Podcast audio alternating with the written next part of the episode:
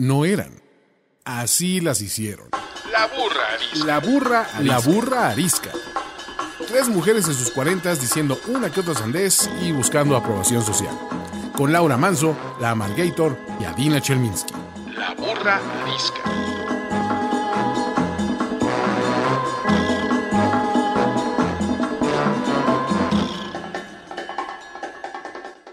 Todos, bienvenidos a una semana más de La Burra Arisca en confinamiento. No sabemos qué día es, ni qué horas son, ni en qué mes estamos, pero aquí estamos. Yo soy la Margator. Yo soy Adina Chelminsky. Y yo soy Laura Manso. Hoy tenemos a un invitado, o sea, del jet set de los invitados. Es pedagogo, especialista en desarrollo humano, autor de varios libros, conferencista, pero más que nada es uno de las personas y de los gurús y senseis de mi vida de la maternidad, de los cuales me agarré y de los cuales aprendí muchísimo y de los cuales muchas de las cosas que opino y pienso y escribo me baso en lo que he aprendido de él. Y por eso me da triple emoción habérmelo encontrado en la vida y poder colaborar en diferentes foros.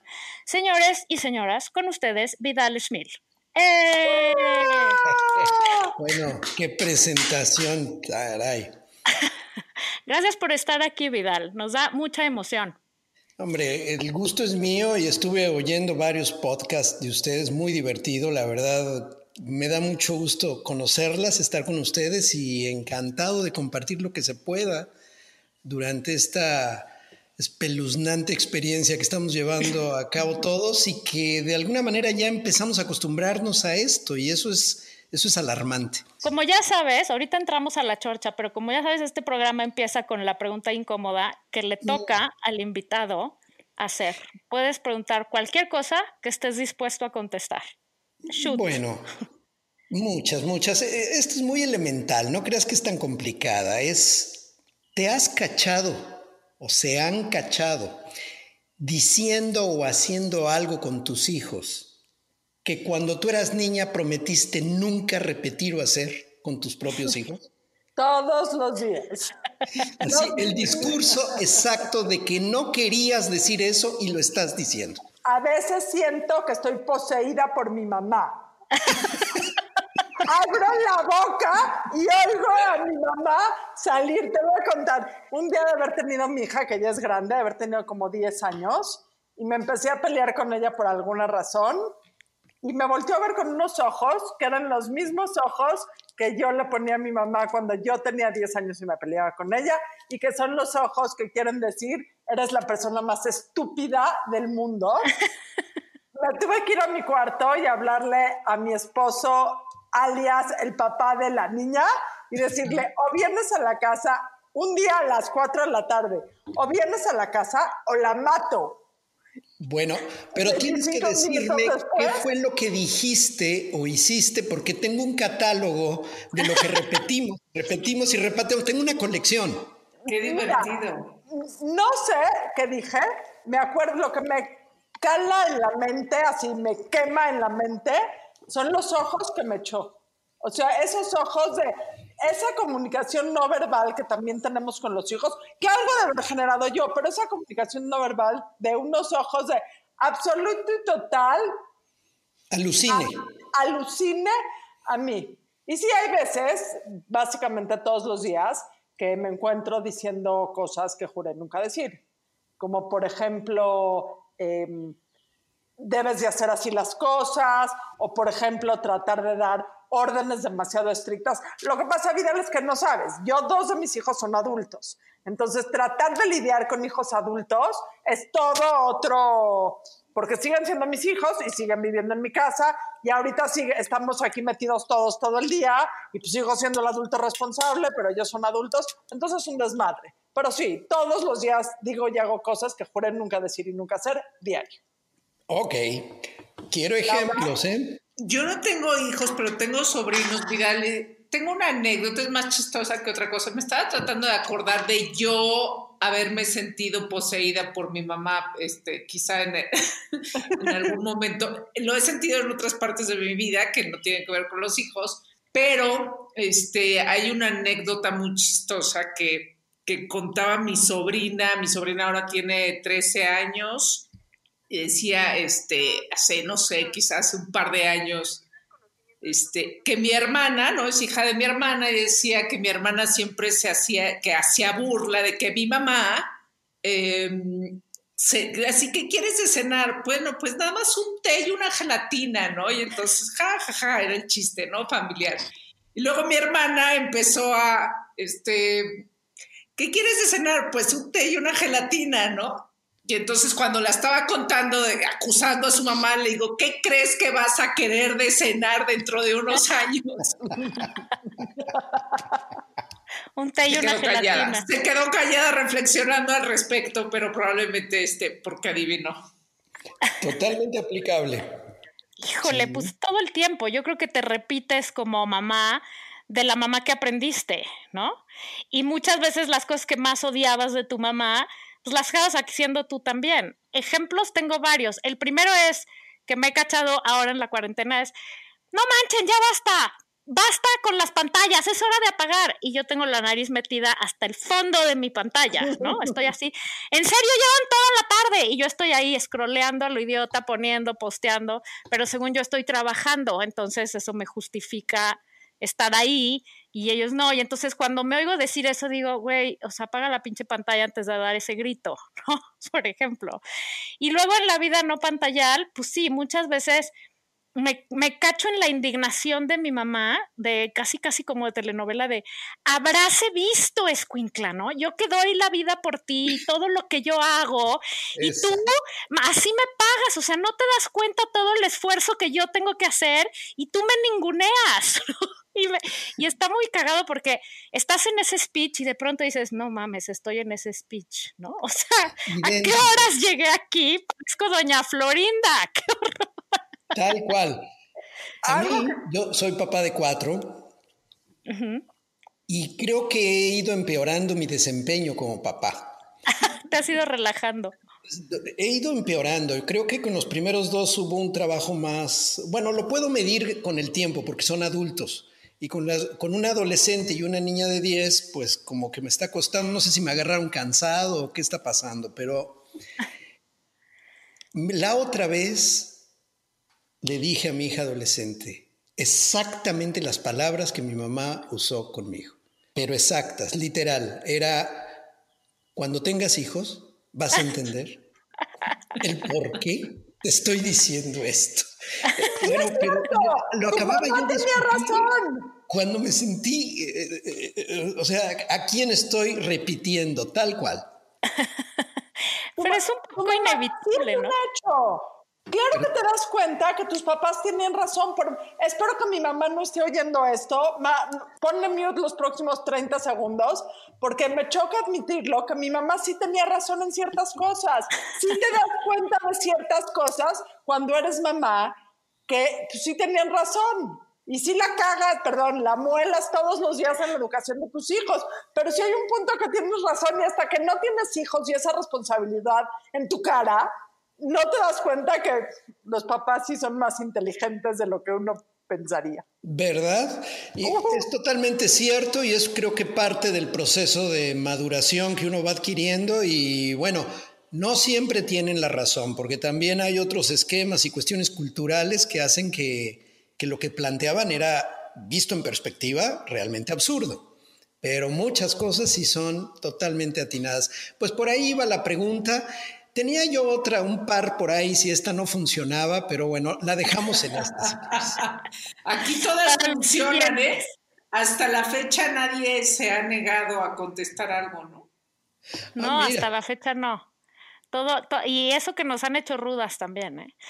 Oye, pues mira, la razón por la que queríamos invitarte hoy es porque, además de por lo que ya dije al principio, este, porque pues en este momento de la vida en pandemia, nos hemos ocupado mucho de nosotros como adultos, ¿no? Y de cómo procesamos y tenemos más herramientas y tenemos nuestro trabajo y podemos pedir ayuda a un terapeuta y podemos, pues no sé, o sea, como buscar otras maneras o hablarle a nuestros amigos, organizar nuestras pedas en Zoom, o sea, lo que sea que cada quien haga, como adulto estás como a cargo de, de cómo manejo esto. Pero pues, ¿qué pasa con nuestros hijos, ¿no? En este momento de la vida, que aunque parezca que la están pasando bien, aunque claramente hay muchos que la están pasando muy mal y que están habiendo crisis importantes y, digamos, como estallidos muy importantes, pero la mayoría no hay cosas tangibles que estén sucediendo y pensamos que nuestros hijos pues ahí la llevan y están perfecto. Sí es cierto, los niños son muy resilientes y se adaptan a casi todo o a todo. Pero yo creo que si le rascamos todos un poquito, los niños la están pasando también muy asqueroso, ¿no? O sea, es un momento tremendo para todos. Y creo que es un momento tremendo tanto como para aprender a, ayudarles a manejar lo malo, pero también a rescatar lo bueno. Entonces, un poco la conversación hoy contigo es, ¿qué es lo malo y qué es lo bueno? ¿Y qué hacemos como papás para enfocarlos a lo bueno y ayudarles a lidiar con lo malo? Básicamente. Y de ahí a donde nos pues, lleve. Yo, yo lo que, en principio, qué es lo bueno y qué es lo malo respecto a cada familia y yo dar un punto de vista pontificando, creo que sería un error más bien, me iría a ayudar a nuestros hijos a enfocarse a lo que sí pueden controlar. Y lo que sí pueden controlar, lo que sí podemos controlar las personas en una circunstancia tan incontrolable como la actual, tiene que ver, uno, con la decisión que tomamos respecto a qué enfocamos, en qué ponemos nuestra atención. Esa es una de las primeras decisiones que sí podemos controlar. ¿En qué ponemos nuestra atención? ¿En la alarma de, lo que, de, que esto va a seguir durante un año más? ¿De que... Cállate los ojos, ¿no? De que, o sea, de que vamos a regresar y luego va a haber un rebrote mientras no haya eh, vacunas y entonces vamos a regresar. ¿En qué estás enfocando tu atención?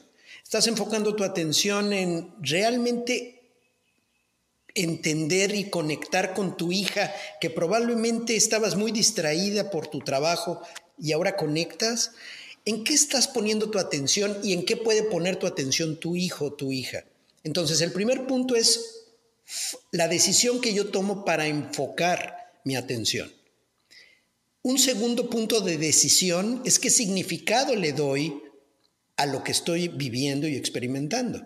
En la familia, conmigo misma, conmigo mismo, con lo que yo haga en mi vida. O sea, foco, significado y el tercer factor tiene que ver con acción.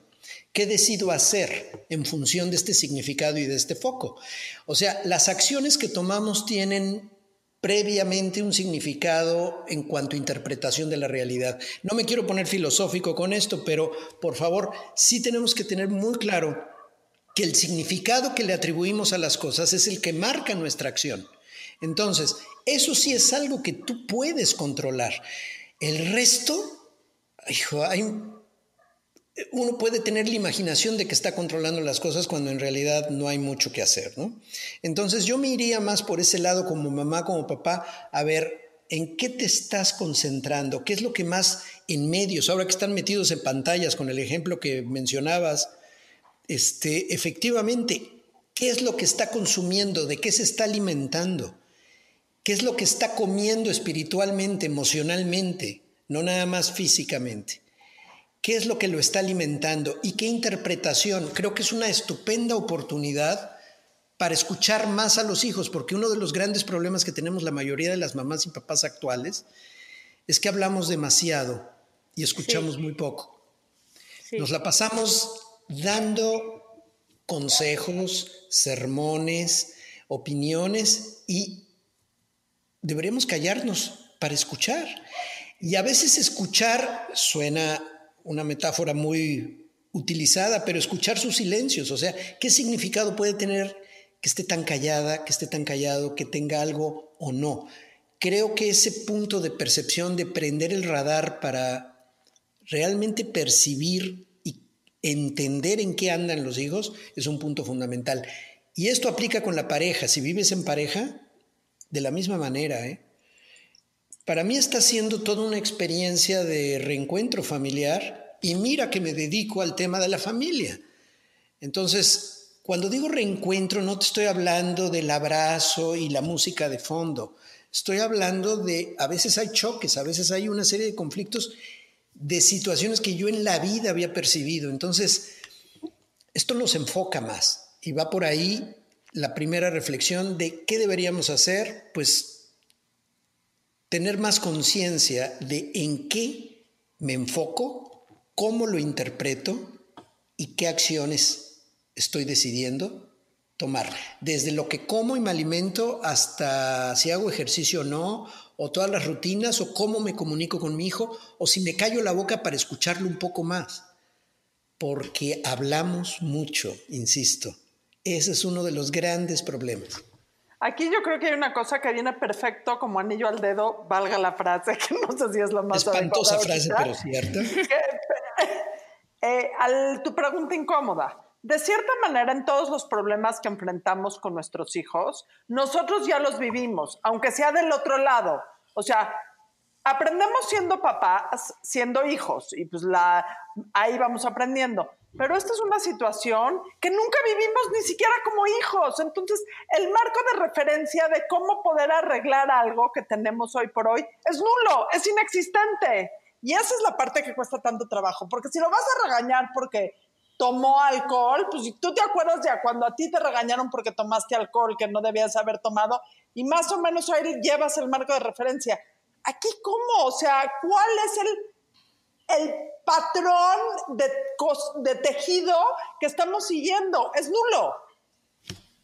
Totalmente cierto. y, y por lo tanto hay que escuchar, porque no tenemos guion, no tenemos argumento salvo, insisto, lo que sí puede controlar y cómo lo está interpretando, porque los niños y los jóvenes en particular, bueno, todo el ser humano, todos los seres humanos en todas sus edades, pero en particular en la adolescencia, hay una tendencia generalizada a distorsionar, a interpretar de una manera muy extraña para el punto de vista adulto la realidad que está viviendo. Entonces, sí hace mucha falta, insisto, callarse somos, prendemos la motoboca, pareciera que tenemos una motoboca y nos soltamos, cállate. Lo que tu hijo a lo mejor lo que necesita es que, si es, depende de las edades, ¿no? Pero lo que necesita es que estés en silencio, que puedas escuchar, que pueda desahogar un temor sin que tú le digas que no es cierto, que no va a pasar y lo dejes hablar. Entonces, creo que uno de los puntos más, de, las recomendaciones más precavidas que podemos tomar es escucha más y cállate, por favor. Yo escribía justo de eso el otro día también y justo usé esas palabras. Busca espacios, o sea, creo que parte de nuestra responsabilidad como papás ahorita, voy a decir una palabra muy elegante, desaguar, ¿no? O sea, ventilar y, y, poder sacar lo que tienen. Y como es muy complicado con niños pequeños y peor con adolescentes, porque la verdad, quién sabe que sea más difícil ahorita, si estar en casa con niños chicos o con adolescentes, yo creo que los dos tienen sus retos importantes. Entonces, creo que lo que hay que hacer, o es lo que a mí me ha funcionado, es fomentar actividades que permitan empezar a platicar, ¿no? Entonces, ¿me ayudas a lavar platos? O armamos este rompecabezas, o o te armo, armamos juntos el rompecabezas que estás haciendo, o, no sé, regamos el jardín, o sea, como que busco cosas así, en donde como que no quiere la cosa, mis hijos empiezan a hablar. Y yo justo lo que digo es, tú te callas la boca y solo haces de pronto una pregunta o así como para ir sesgando un poco la, ¿no? Cuando hay un tema que te interesa por ahí pero hablan como, o sea, de pronto abren y, y salen miles de cosas que, por eso digo, ¿no? Pensamos que están muy bien, pero ellos también están en su cabeza procesando una serie de cosas, preguntándose si un día van a volver a ir a la escuela, si van a volver a jugar fútbol en sus torneos, si van a volver a poderse dar versos con sus, los niños que les gustan, o sea, ellos están procesando esto como, puta, ¿qué está pasando? ¿no? Y como no estamos teniendo diálogos abiertos de esto, sino más bien estamos tratando de decir, así es ahorita, cállate y hay que esperar, que ha, sido como la herramienta que hicimos al principio, ¿no?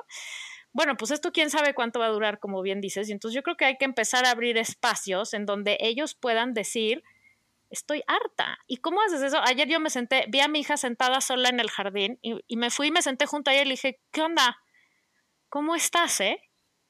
Y se quedó callada y me volteó, se volteó y me dijo, harta, mamá, estoy harta. ¿No? había dicho nada de eso. Y le dije, ¿y de qué estás harta? Y se fue como hilo de media. O sea, de estar aquí, de lavar platos, de estar todo el día metida, de que los perros ladran, porque mis perros ladran todo el pinche día, yo creo que también están nerviosos, ¿no? De esto, del otro, del de más allá, de, o sea, hablan y hablan. Y, y fue como una conversación enorme en donde efectivamente yo me callé y ella al final me dijo, ay, ya me siento mejor. A lo mejor lo único que necesitan es un espacio para poder mentar madres, igual que nosotros, ¿no? Pero nosotros pues las mentamos en nuestra reunión con nuestras cervezas y nuestros amigos en Zoom, por ejemplo, ¿no? Ellos están mucho más atrapados que nosotros, a merced de nosotros. Entonces sí, creo que es bien importante entender que nuestra responsabilidad es ayudarles a ventilar lo que les está pasando. Ahora, lo que dijiste, eh, tú tienes, tú eres pedagoga natural, ¿eh? Déjame decirte por qué pedagogía del sentido común, sí. ¿Por qué? Porque de pronto. Ah, es que fui tu alumna. Lo que pasa es que no tienes que establecer eh, espacios formales de, a ver, hijo, vamos a mirarnos a los ojos y me dices, ¿qué es lo que tienes? Eso no ahí se cierran las compuertas, ¿no? Se cierran automáticamente.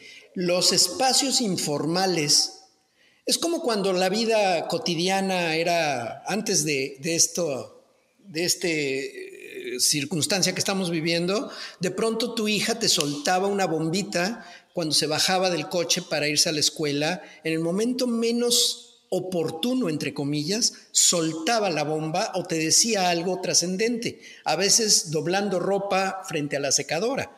Entonces lo que tú estás diciendo es muy real te va a soltar la verdadera cosa trascendente, importante, la sopa, verdaderamente, en momentos informales, regando el jardín o doblando las toallas o haciendo la cama en conjunto, efectivamente, en momentos informales. Y eso es algo que a veces los papás desperdiciamos mucho esos espacios y esos, esas circunstancias que hacen que la niña o el niño abra la puerta. Y si no la abre, no puedes forzar la cerradura.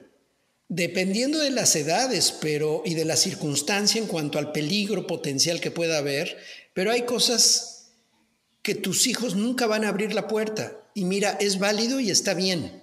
Cuando ya son adolescentes o jóvenes adultos, hay cosas que es mejor que ni te enteres. ¿eh? De acuerdo. No, exacto, que no quieres saber.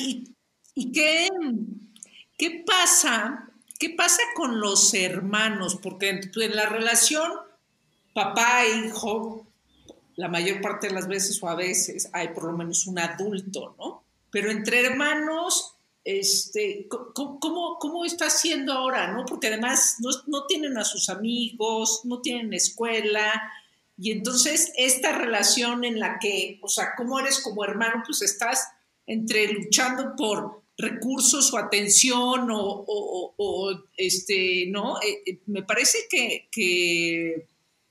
que, también es algo complejo que se está, está sucediendo ahorita, ¿no? Que, se van a acentuar. hermanos, ajá, que es, qué estrés también para ellos, sean niños o adolescentes, ¿no? Adolescentes ya no, ya no se aguantan, pero entonces la convivencia es forzada 24 sobre 7. Eh, yo creo que también es para la cosa del de, ser hermanos, pues se está poniendo también a prueba. Totalmente, porque se van a, van a salir, va a salir a flote lo no resuelto previo a esta crisis. Entonces, la rivalidad entre hermanos, eh, los celos entre hermanos, las preferencias negadas por los papás con respecto a uno de los hijos, que no queremos reconocer. Pero no es que uno prefiera y quiera más, no, está mal planteado. Uno como mamá, como papá, fluyes más y conectas más con cierto tipo de, de temperamento que con otro. Y por todos darías la vida, pero la verdad es que con uno fluyes en la comunicación o en los intereses o en el ritmo de comunicación y eso inevitablemente hace que el otro se sienta en cierta desventaja porque los niños lo perciben. Entonces, eso se va a acentuar efectivamente porque pues es, es, como lo que decía también hace un momento, estás metido todo el día en la pantalla y le dices al hijo, es que ahora ves demasiado tiempo la pantalla, la veía igual. Lo único que está pasando es que ahora lo percibes, está saliendo a flote. Y este punto de la hermandad, eh, podemos llamarle la hermanitud, con problemas, inevitablemente va a salir a flote. Entonces, sí, los problemas de pareja, los problemas de alcoholismo, los problemas con los hermanos están siendo exhibidos y visibilizados de una manera total y absoluta. O sea, nos está dando en la cara lo no resuelto.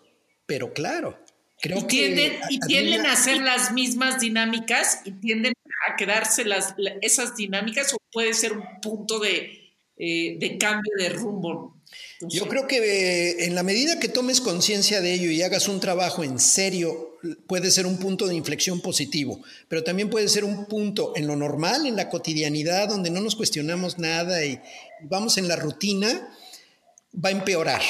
Yo creo que la resaca, la cruda de esta cuarentena va a ser mucha, eh, muchos divorcios, muchos problemas de violencia intrafamiliar que ahora sí dices hasta aquí, que se llegue al tope, y problemas de otra naturaleza. Sí tenemos que prepararnos en serio para la cruda de, la, de, esta borrachera de crisis. Claro, aunque el presidente lo, lo niegue, ¿no? Nada más quería hacer bueno, y por otro lado, también es un momento de oportunidad importante, o sea, en el plano de los hermanos, también es un momento increíble para justo hermanarse, porque los hijos están acostumbrados a andar siempre con invitados y para todos lados tienen que llevar a un plus one, ¿no? Y si te vas de fin de semana quieren invitar a alguien y si estás en, la, tu casa en fin de semana quieren que vengan y quieren ir a otro lado y total que nunca conviven realmente con sus hermanos más de lo necesario. Y creo que es un momento increíble para precisamente eso, para decir, esto es lo que tienes, güey, ¿qué vas a hacer? Entonces los míos han pasado por pleitos, ignorarse, hasta hacer equipo contra mí, contra el sponsor, o sea, contra los papás, o para jalar a los papás, o hacen su proyecto, o hacen sus casitas, o hacen su pijamada, o, sea, además están haciendo los míos que ya son adolescentes, cosas de mucho más chicos, están jugando, ¿no? O sea, están inventando cosas que en otra circunstancia ya nunca hacían. Y creo que eso es una cosa súper positiva porque están hermanándose. Y en cuestión de parejas, lo que decías ahorita, pues sí, efectivamente es un punto de inflexión y también de reflexión y también de, pues de quiebre, pero no necesariamente para mal, también puede ser para bien y para para decir, güey, qué jodidos estábamos aquí, vamos a hacerlo mejor, o, o ya no hay que jugar a esto, o, no lo sé, pero no necesariamente tiene que ser terrorífico lo que salga de todo esto. Puede ser que salgamos, yo creo que si lo usamos bien, vamos a salir fortalecidos, ¿no? Por lo menos esa es mi apuesta, porque si no ya me quiero matar ahorita. Sí, totalmente. A mí mi gran lección de la cuarentena es que buenos hermanos son mis hijos unos de los otros. Porque hay momentos en que me doy cuenta que yo tengo ocho mil carencias como mamá y las asumo perfectamente pero la relación que tienes con un hermano, la verdad es que es muy difícil sustituirla con otra cosa. O sea, son tus aliados naturales, son, la verdad es que si, si dentro de esta mala resaca va a haber una buena resaca en la cuarentena, y lo que me llevo es que la verdad es que qué privilegio tienen mis hijos de tenerse unos a otros como hermanos porque se acompañan, cuando no me soportan hacen equipo, eh, cuando sí me soportan hacen equipo conmigo y la verdad es que creo que eso es, y creo que eso es una gran lección para todos en la vida.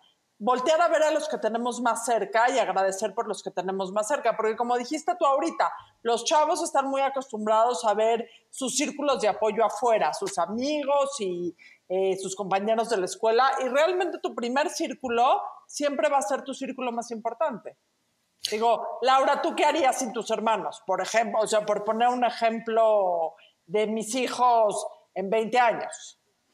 No, no, no, o sea, me queda clarísimo, pero, pero y, yo, la verdad, tengo unos, una relación estupenda con mis hermanos, aunque, este, claro, de chicos nos peleábamos este, mucho, como muchos hermanos, pero, pero, pero también hay estas relaciones de hermanos en que se, hay mucho celo, hay mucho, este, mucho pleito, mucho, este, no sé, muy complejas, ¿no? Y por, eso también preguntaba qué pasa en el interior, en el confinamiento, con este, gente que sientes tan pues, enemiga, si, se le tiene que decir así.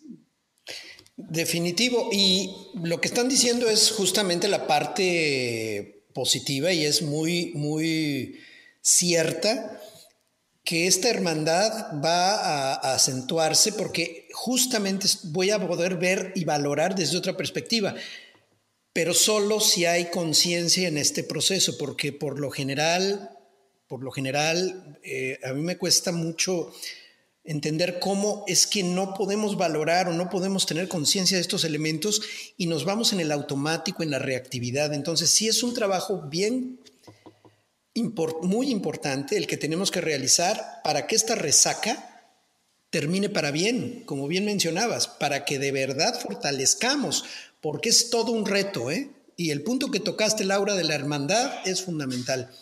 ¿Por qué? Por este confinamiento, esta invasión de espacios, inevitablemente irrita. Cada quien necesita cierto momento de separación, de acción. No necesariamente la separación o el espacio es físico.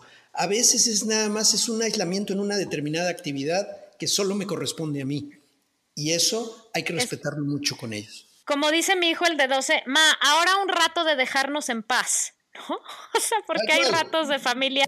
Y él de pronto dice, necesitamos un rato de dejarnos en paz y que cada quien haga lo que quiera. Y le digo, tienes toda la razón, estás dejado en paz a partir de este momento. Y luego pienso, como para enfocarlo ahora hacia el futuro, ¿no? O sea, ahorita hablamos de cómo vivir este momento, pero hacia el futuro, o sea, cómo inspirar a nuestros hijos para el futuro que viene, porque, o sea, yo creo que es muy importante hacerlos entender que no vamos a regresar al business as usual. O sea, de entrada, quién sabe cuándo regresemos. Luego, cuando regresemos, perdón, pues probablemente sea paulatino y no sea lo mismo y vamos a tener que vivir con un tapabocas que no sé ustedes, pero a mí me parece lo más horrendo del mundo traer un tapabocas.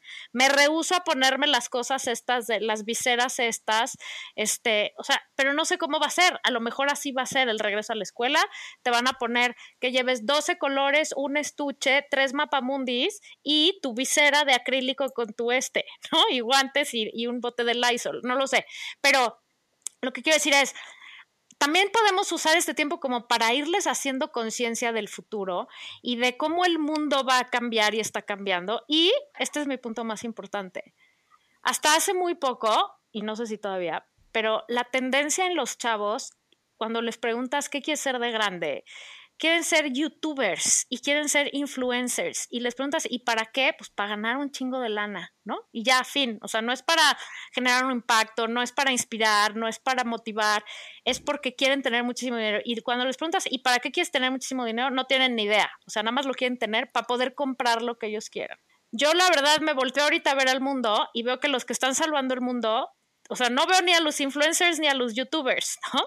Veo a los ingenieros bioquímicos y, químicos haciendo, tratando de encontrar una vacuna, veo enfermeras, veo doctores, veo periodistas, veo gente de intendencia, veo gente de, de entregas y de cosas de logística. O sea, qué momento tan perfecto para recordarle a nuestros hijos la importancia que tiene una preparación número uno, porque se les estaba, o sea, como que ya estaba de, no, pues yo igual no estudio porque ya no es necesario tanto estudiar. Yo siempre soy de la tendencia que entre más preparado estés, mejor armado vas a estar para el futuro. Entonces, qué importante volver a tener ese diálogo y a decir, mira afuera lo que está pasando, porque el mundo de aquí en adelante va a tener necesidad cada vez más de gente mejor y más preparada. ¿Tú qué crees? ¿Cómo se hace esto de decirle a tu hijo, enfócate para allá, o sea, ve esto, o sea, ¿cómo podemos hacer para sacarles la cabeza del culo, digo, perdón por mi francés, a los chavos que lo único que están viendo es YouTube y lo único a lo que aspiran es hacer un youtuber este, que tenga no sé cuántos clics al día. No te a mí me preocupa mucho eso, porque pues esos son los líderes del futuro y cómo le vamos a hacer. si nos pesca una pandemia mucho más fuerte o, o cualquier otra cosa, porque la globalización lo único que va a hacer es que este tipo de cosas sucedan, de crisis, sucedan más frecuentemente, ¿no? Definitivamente, y, ya era un problema previo ¿eh? a esta pandemia. Ya era un problema antes porque mucha gente se iba hacia carreras de humanidades nada más y pocas de tecnología o de ciencia. Entonces, ya estaba ocurriendo desde antes. Y eh, lo que tú estás diciendo, pues enfatiza más el punto. Eh, los chavos no hay que subestimarlos. Ellos al final del camino pueden ahorita estar muy, muy eh, seducidos por la fama, por los likes, por la sensación de placer que les produce ser aceptados. Recuerda que es una etapa es una etapa donde ellos consideran que la aceptación del grupo es la prioridad número uno, pero es una etapa. Tu hijo, tu hija, si tiene la oportunidad y tú le pones la oportunidad frente a él o a ella, va a elegir eso para lo que tiene facilidad y además que le apasione.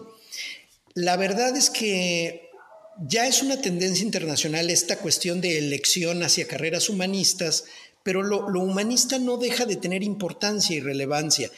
Y va a haber suficientes médicos, es la carrera que más se satura.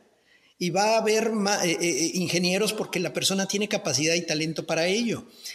Hay que ver y como considerar que las inteligencias múltiples que manifiesta el ser humano justamente en diversas carreras tendrán su camino. Entonces no hay que subestimarlos y sí verlo como un elemento de temporal, es temporalidad nada más por etapa. La etapa adolescente es una etapa particularmente, ¿cómo podría yo decir? Se está reconfigurando el cerebro. Por lo tanto, el chavo, la chava, pues ahorita está con prioridades que no tienen nada que ver ni con servir a la humanidad, ni con eh, ayudar a toda la comunidad, por lo general. ¿Y qué hay que, y qué hay que decirles ahí, Vidal, cuando, cuando te, te tienen que ver, no, no, no hay que decirles nada.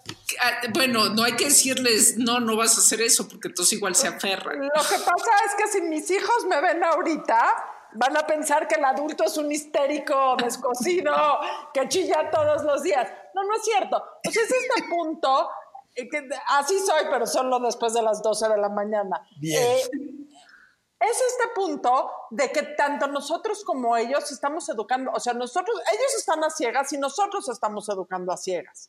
Y entiendo perfecto lo que digas, de que el chavo que quiere ser médico, o sea, siempre va a estudiar medicina.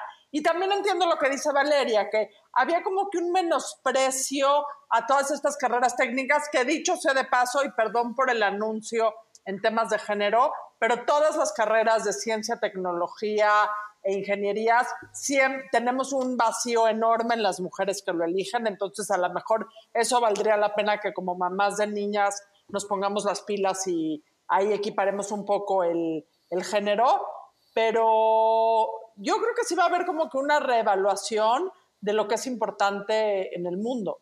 Eh, Luego, te voy a decir qué me pasa. Todo el mundo habla como si vamos a salir y todos vamos a ser buenos y divinos y nos vamos a abrazar virtualmente. Y la verdad es que yo creo que la gente mal que bien va a regresar, vamos a regresar a estar en donde estábamos con ciertos cambios. Es la responsabilidad personal de cada uno de nosotros ver cuáles son esos cambios que vamos a hacer en nuestra vida. Pero hoy por hoy yo me siento como la tuerta guiando a los ciegos de mi casa. Así me siento. Es, que es así. Es que es así por lo mismo que tú habías mencionado. Eh, no tenemos un guion para esto. Entonces, ¿qué te queda? Lo poco que ves, el sentido común, la propia experiencia de vida, es la que va a conducir a tus hijos por medio de lo que ven de ti, lo que ven que haces. Porque podrás darles un discurso, vuelvo al punto de que hablamos demasiado los papás. No son los discursos, es qué está observando, cómo estás respondiendo ante la crisis. Y no estoy diciendo que te vuelvas heroica, nada más estoy diciendo que tienes la capacidad para manejar conflictos, para mediar, para, para recuperarte cuando pierdes el control. Y no es que te vean como una mamá perfecta que nunca perdió el control. Qué bueno que lloras y qué bueno que lo superas. Qué bueno que te peleas y que eres capaz de resolver el conflicto sin fracturar la relación. Eso es justamente lo que ellos están observando de ti. Y yo creo, volviendo al comentario de qué carrera va a estudiar y hacia dónde va a dirigir su, potencial, efectivamente se va, se va a reestructurar absolutamente todo y muchos chavos van a tomar conciencia todavía más de el cuidado ecológico, del cuidado de, de, la vida, de lo que estamos haciendo con el planeta. Yo creo que hay efectivamente un punto de quiebre, un punto de quiebre definitivo que va a impactar incluso en ese tipo de decisiones. Pero recuerda, para que una persona se decida por una, en una vocación determinada, tiene que tener estos dos factores, pasión y aptitud, capacidad para hacer. Entonces, la combinación de estos dos elementos es lo que te pone en tu propio elemento y en tu propia línea de acción.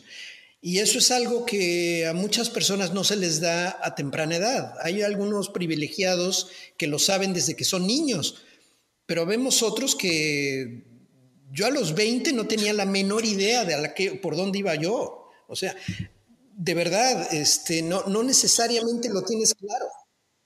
Claro, la mayor parte de las veces escoger una carrera a los 18 o, un año antes este, es una cosa que dices, ¿cómo? No sabía nada de la vida. Sí, ahorita no sé nada de la vida. Ya, exacto. Tengo 46. Bueno, pero por lo menos tienen una definición en su línea profesional o en su línea de actividad principal o en tu línea familiar, por circunstancias de la vida, ya estás en ello. Creo que nuestro sistema educativo en sí, eh, las edades en las que tienen que empezar a elegir son muy precipitadas y prematuras. Yo creo que a los 17 años un chavo por lo general, no tiene la menor idea. De pronto tiene algún gusto en particular y qué bueno que le hemos dado esa facilidad o esas posibilidades, pero es, muy, es muy prematuro por lo general.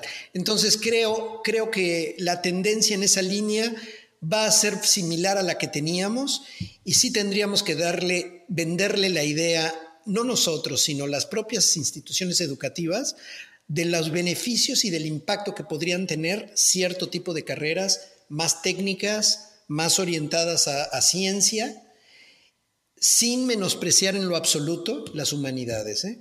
Yo creo que tenemos muchísimo que hablar y nos encantaría, encantaría poder retomar esta plática pronto en un mundo que esté regresando a la normalidad, si es que hay tal cosa como la normalidad, y ver qué tan golpeados salimos después de cuántos rounds. Y ahora sí, ¿qué es lo que tenemos que hacer con nosotros y con nuestros hijos para bajarnos del ring y decir, pues vamos para adelante y de aquí salimos todos?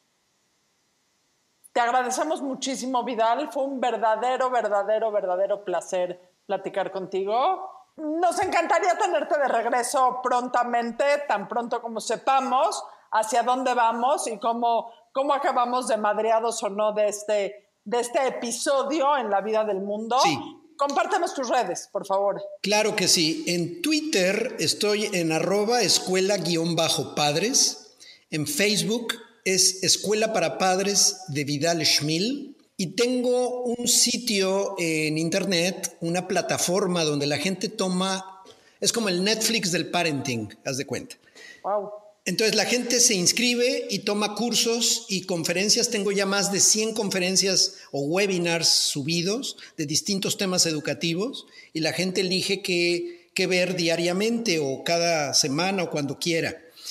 Y creé un canal en YouTube que vinculo con mi página escuelaparapadres.com, en el cual es de acceso libre, porque bueno, por un lado tengo la membresía que sí es pagada, pero tengo una sección de acceso libre para la cuarentena de videos de apoyo eh, con diversos especialistas.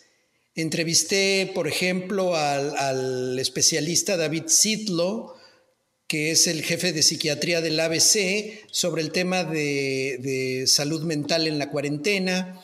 Entrevisté a una psicóloga, Paloma Cobo, sobre el tema de bienestar en la familia, a especialistas de diversos, de diversos ángulos para poder compartir con el público elementos que le ayuden durante la cuarentena. Entonces, ese es un canal en YouTube totalmente gratuito que se llama Estamos Juntos en esto. El canal y el concepto es Estamos Juntos en esto y es de apoyo a todas las personas de habla hispana, no está traducido, solamente en, español, en YouTube, completamente abierto. Entonces vale la pena que lo visiten porque es un, es un recurso. Hay un especialista en mindfulness, por ejemplo, que está dando clases. Entonces tengo clase 1, clase 2, voy a tener cinco clases de mindfulness en línea a través de este canal de YouTube. Escuelaparapadres.com, estamos juntos en esto. Bueno, pues fue un verdadero placer, eh, fue un verdadero placer estar contigo, fue un verdadero placer estar con todos y pues nos vemos el próximo martes. nos vemos, gracias, gracias, Miral. Hasta luego y gracias. Esto fue La Burra Arisca. La burra arisca. La burra, arisca. Tres mujeres en sus cuarentas diciendo una que otra sandez y buscando aprobación social. Con Laura Manso, La Amargator y Adina Chelminsky. Una producción de Antonio Sempere para finísimos.com. La burra arisca.